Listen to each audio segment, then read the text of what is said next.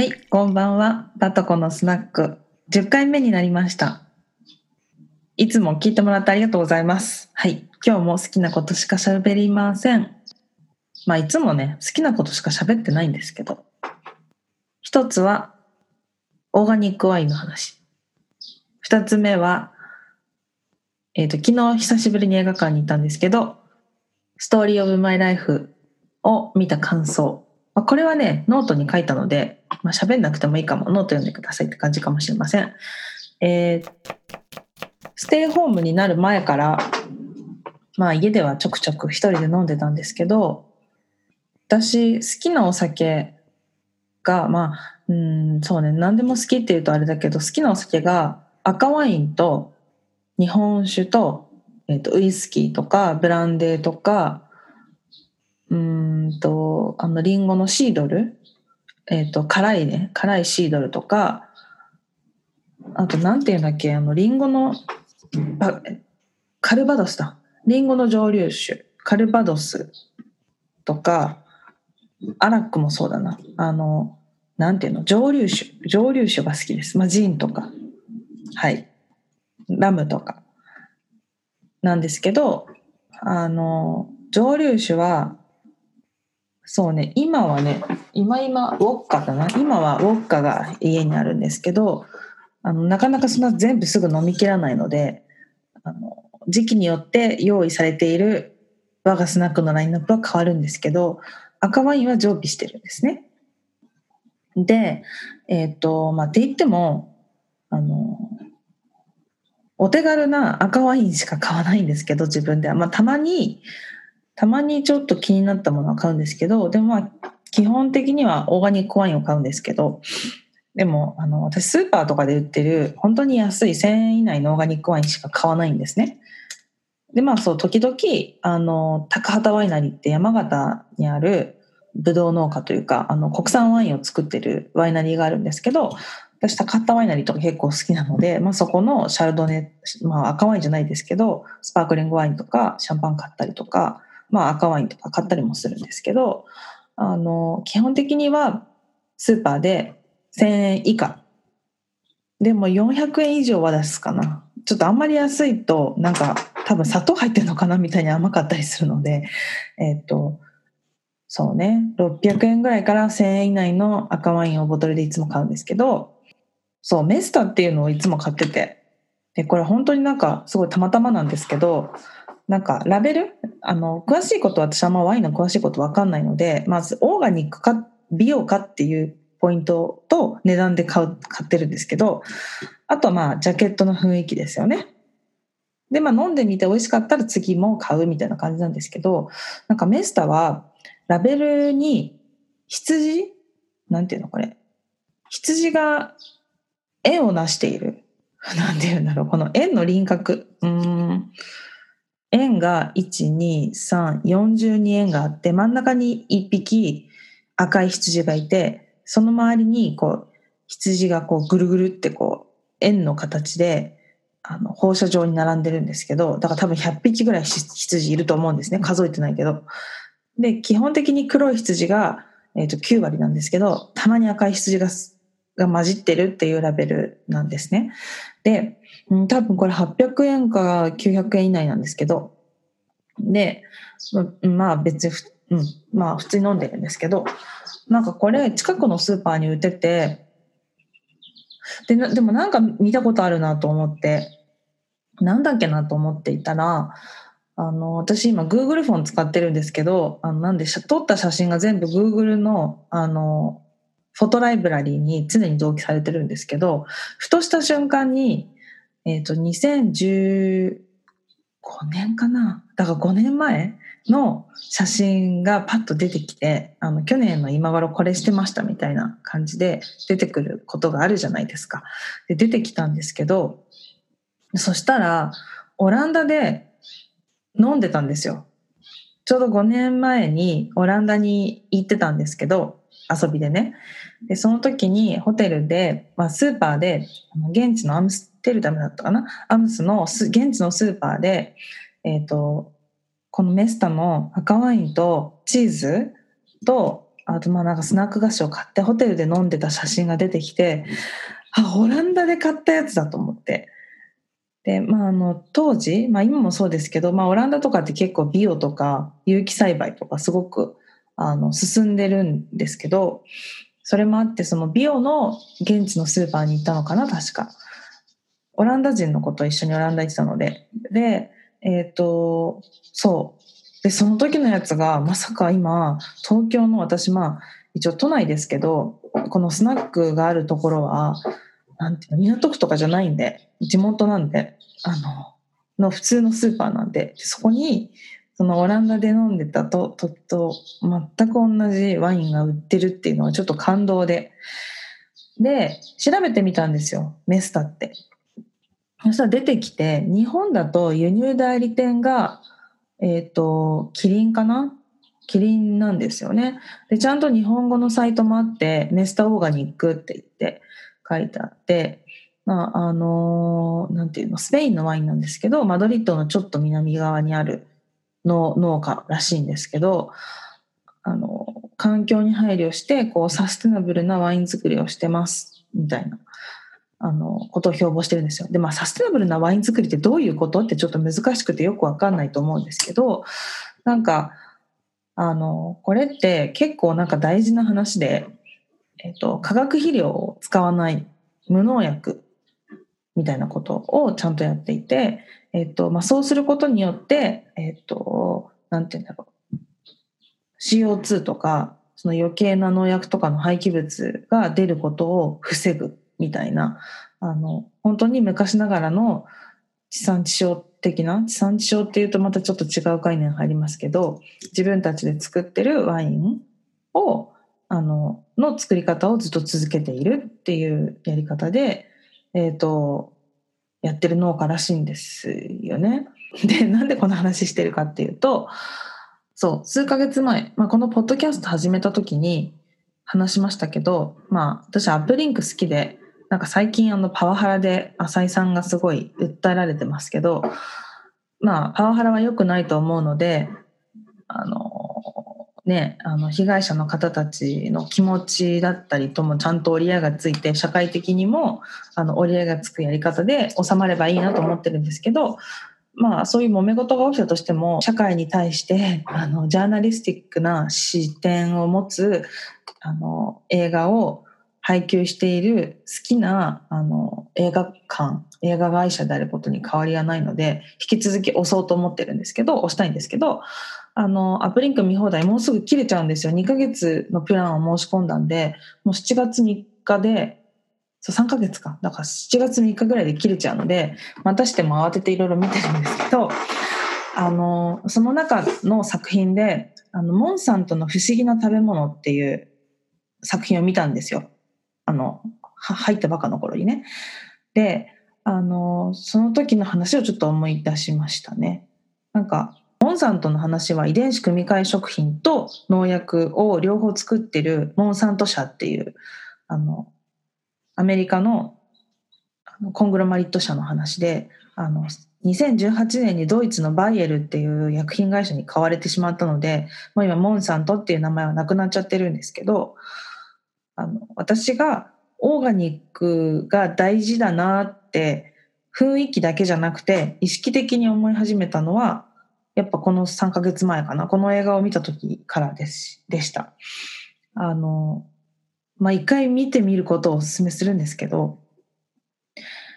よく遺伝子組み換え食品反対とかっていう言葉とか聞くと思うんですけどいまいちなんでだか私分かってなかったんですけどあの怖い。一言で言うと本当に怖い。まあ何やってるかっていうと、その害虫とか病気にならないように、まあそれはね、農作物作ってる時に自分が作っているその植物というか農作物が病気になっちゃったりとか害虫がわってきちゃったりしたらあの収穫量とかにも影響するしそれを駆除したりするコストもかかるからなるべく健康に手がかからないように育った方がそれはいいに決まってるんですよね。で、えーと、遺伝子組み換えっていうのはそういうところに着眼して、えーと、その害虫が害虫はまあつくと思うんですよ。絶対つくんだけど、害虫がついてしまった時に、まく強い、えっ、と、農薬に耐性があるように遺伝子をちょっといじったりとかするんですね。DNA を。でそうすると、えっ、と、例えば、えっ、と、トウモロコシ。で、遺伝子組み換えのトウモロコシとそうじゃないトウモロコシっていうのに同じ農薬をまくと、遺伝子組み換えじゃないトウモロコシは強すぎて、えっ、と、虫とともにトウモロコシも死んじゃうんですよ。でも遺伝子組み換えのトウモロコシは、えっ、と、その耐性がついてる。だからワクチンと一緒ですね。その耐性がついてるので、えっ、と、農薬がかかっても大丈夫なんですよ。で、ちゃんと実がなるんですよ。で、そこまで話聞くと、え、めっちゃ効率的でいいじゃんって思うんですけど、生き物って一台で終わらないじゃないですか。で、そのトウモロコシを、で、しかも循環してるじゃないですか、食べ物って。食べるの人間ですよね。まあ、またはそれが飼料になって豚とか、わかんない、えっ、と、鶏とか食べたりする、するかもしれないと思うんですけど、で、えっ、と、まあ問題はその次の世代とか、えっ、と、捕食者の方に影響が出てくるんですよね。一つは、そういうふうに遺伝子組み換えされた、えっ、と、食品を食べることで、食べた人たちの体に影響が出てくる。でそれはもう、あの、なんか、外部機関が実験をしてたりするんですよ。それが映画の中で出てくるんですけど、あの、実験してて腫瘍ができちゃったりとかするんですよね、ラットに。で、癌になったりとか、あの、するんですけど、モンサント社は、あの、それを、なんていうの、うやむやにして、えっと、販売してるんですね。で、えっと、もう一つは、その、遺伝子組み換えのトウモロコシが、普通のトウモロコシと交配すると、えっと、DNA 強い方が勝つので、普通のトウモロコシがどんどん淘汰されていくんですよ。だからその、もともと地球上にあったナチュラルなトウモロコシが、まあ、究極はこの世から絶滅してしまうんですね。人間が作ったその怪物トウモロコシしか残らなくなる。で、まあ、その怪物トウモロコシが100歩譲って、えっ、ー、と、なんていうの？ちゃんと育てばいいんですけど、えっ、ー、と、それも実験されてて映画の中で、何世代か続いていくとその遺伝子組み換えの植物、まあ、農作物が、えっ、ー、と、何世代か後になると、えっ、と、トウモロコシではそれ実験してなくて、花かなんかで実験してたんですけど、あの、花じゃなくなるんですよ。なんか、まあ、言葉は悪く言うと奇形になるんですよね。だからもう花じゃなくて怪物みたいな、なんか、花が生えてたはずのところから、なんていうの、花の形じゃない、なんていうのも、えっ、ー、と、花びらじゃなくて、額額しかないみたいな。まあ、なんて言うんだろう。植物だから、そんなにしかも今音声コンテンツで話してるから衝撃的に感じないかもしれないんですけどちょっと映画見ると衝撃受けると思うんですけどだから奇形なんですよ。あのもう怖いの。もう花として成立してない。いやそれだけの世の中になったらそういうもんかなって思うかもしれないんですけどしかも花私は花の気持ち分かんないけど花に気持ちがあるのかも分かんないけどなんか多分壊されてると思う。なんかそのいじくられてしまったことによって何世代か後にその影響が出るでそれが安全かどうかも分かんないしそうなってしまった植物が果たしてちゃんと世代をつないでいけるのかっていうのはまだ分からないわけですよね。だけどこの短期的な視点で見た時にあまり手がかからなくて楽だからいいっていうことで、えーと、遺伝子組み換え食品で大量生産できるからいいっていうことで取り入れられてるんだけど結局それは捕食者に、まあ、悪影響を与えるってことは分かってるし、まあ、その腫瘍ができても治療すればいいっていう考え方なのかもしれない。でもそれって本当究極マッチポンプですよね。そのモンサント社も農薬と遺伝子組み換え食品両方売ってるんで、遺伝子組み換え食品の組み換えの種子を売って育てさせてそれに強い農薬をまくっていうなんていうの？ダブルで儲かる仕組みを作ってるわけですよ。でしかも一回その遺伝子組み換え食品を育ててしまった土地にはその強い農薬もまかれてるのでもう普通の作物は育たなくなっちゃうんですよ。でしかも、えーと、交配したら普通のやつと普通の食物と交配したらあの遺伝子組み換えにどんどんこう侵されていくのであのなんていうの？どんどんこう普通のナチュラルな種が保存されなくなっていくんですよ。なんかそういう本当に怖い仕組みなのででしかもその農家の人たちっていうのは大体第第三諸国っていうとあれですけどやっぱりその貧しい国を農家にして工場みたいに使って、えーと、生産しているメーカーが多いのであの立場が弱い、えーと、農家の人たちは一度それに手を出すともう引けなくなってしまうっていうようなことが起きてるんですよね。で農家も農家の子供たちとかあのその農作物の世話を手伝っている弱い人たちがえーと、結局その強い農薬で病気になっちゃったりとかっていうことが起きてるみたいなんですよね。そういうのを見るとあのたとえポテトチップス一つであっても遺伝子組み換えのものが使われてるのかどうかっていうのはやっぱり気になるし、えーと、スーパーとかに行った時にあの誰が作ったどういう出自のじゃがいもなのかなとかトウモロコシなのかなっていうのはやっぱりちょっと気になるようになりました。なんか無理やりコロナ禍とくっつけたいわけじゃないですけどなんかその何て言うんだろう食べ物ってやっぱり大事なものだしでも人口は増えてるから全世界的に見ると食料問題って大事な問題だと思うんですよ。でたくさん一気に作れて一気に普及するっていうことができたらあの植える人はいないからあのいなくなるからいいことなのかもしれないけどうんでも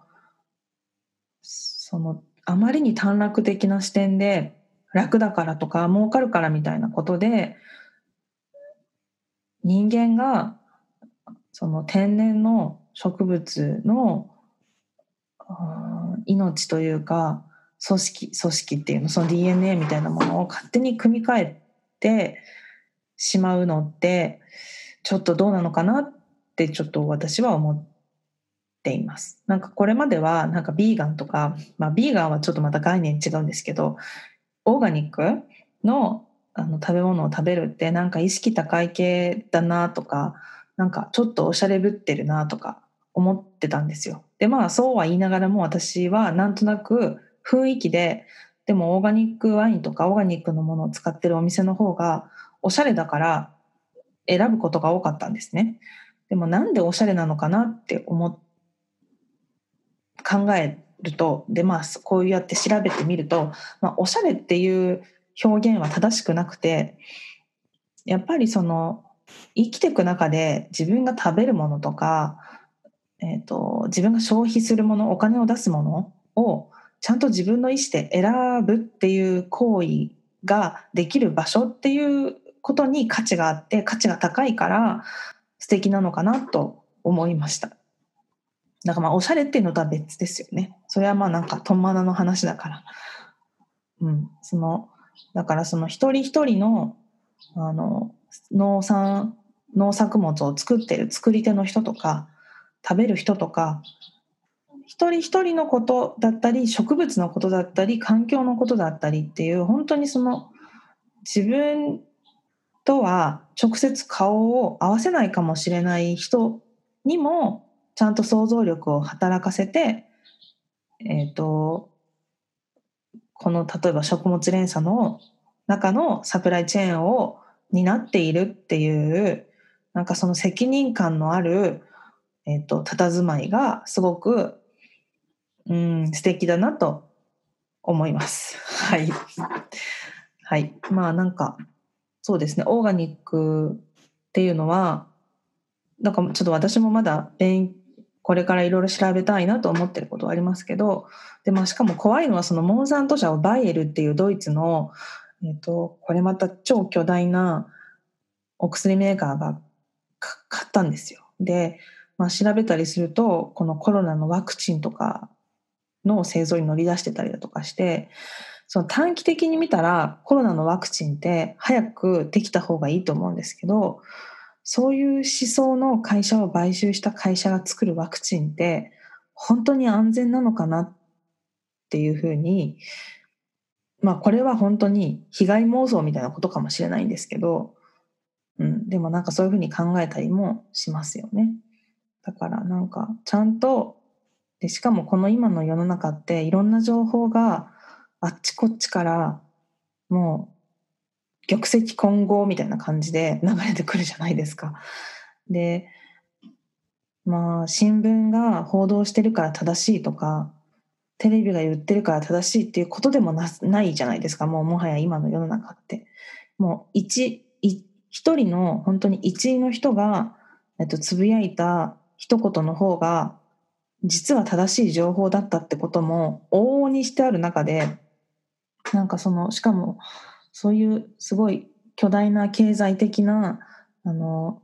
力関係が絶対なくならない世の中においてなんかやっぱり自分の身を守っていくとかあの自分の大事な人を守っていくためにどうやってあの正しい情報とかあの正し正しいっていうか自分が、えー、と選択したい最良の方法を選べるかっていうのってやっぱりあのなんだろう情報リテラシーっていうとまた薄っぺらい言葉になっちゃいますけど調べていく力とか、まあ、そういう視点で他人とコミュニケーションを取る力とかあとはどんな大きいものが相手でも違うと思ったら違うって言える勇気とか、うん、そういうものを養っていくことが本当に大事な時代になったなと思います。まあ、オーガニックとはっていうことを思いながらオーガニックワインを飲みたいなと思います。梅酒も、まあ、まだ早いね。つけたの6月の頭だからまだ1ヶ月も経ってないですね。まだまだ飲めませんが。自分が食べるものはどこから来たんだろうとか、